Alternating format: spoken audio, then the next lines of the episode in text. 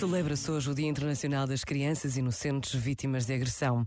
Criado pela ONU em 1982, permanece como uma data que incomoda e fere, porque, bem o sabemos, os anos passam e as crianças continuam como primeiras vítimas de tantas formas diferentes de agressão. Por vezes, basta a pausa de um minuto para permitirmos que o nosso coração estremeça perante a imensidão do sofrimento das crianças. Temos de fazer tudo o que estiver ao nosso alcance para evitar este sofrimento. Pensa nisto e boa noite. Este momento está disponível em podcast no site e na app.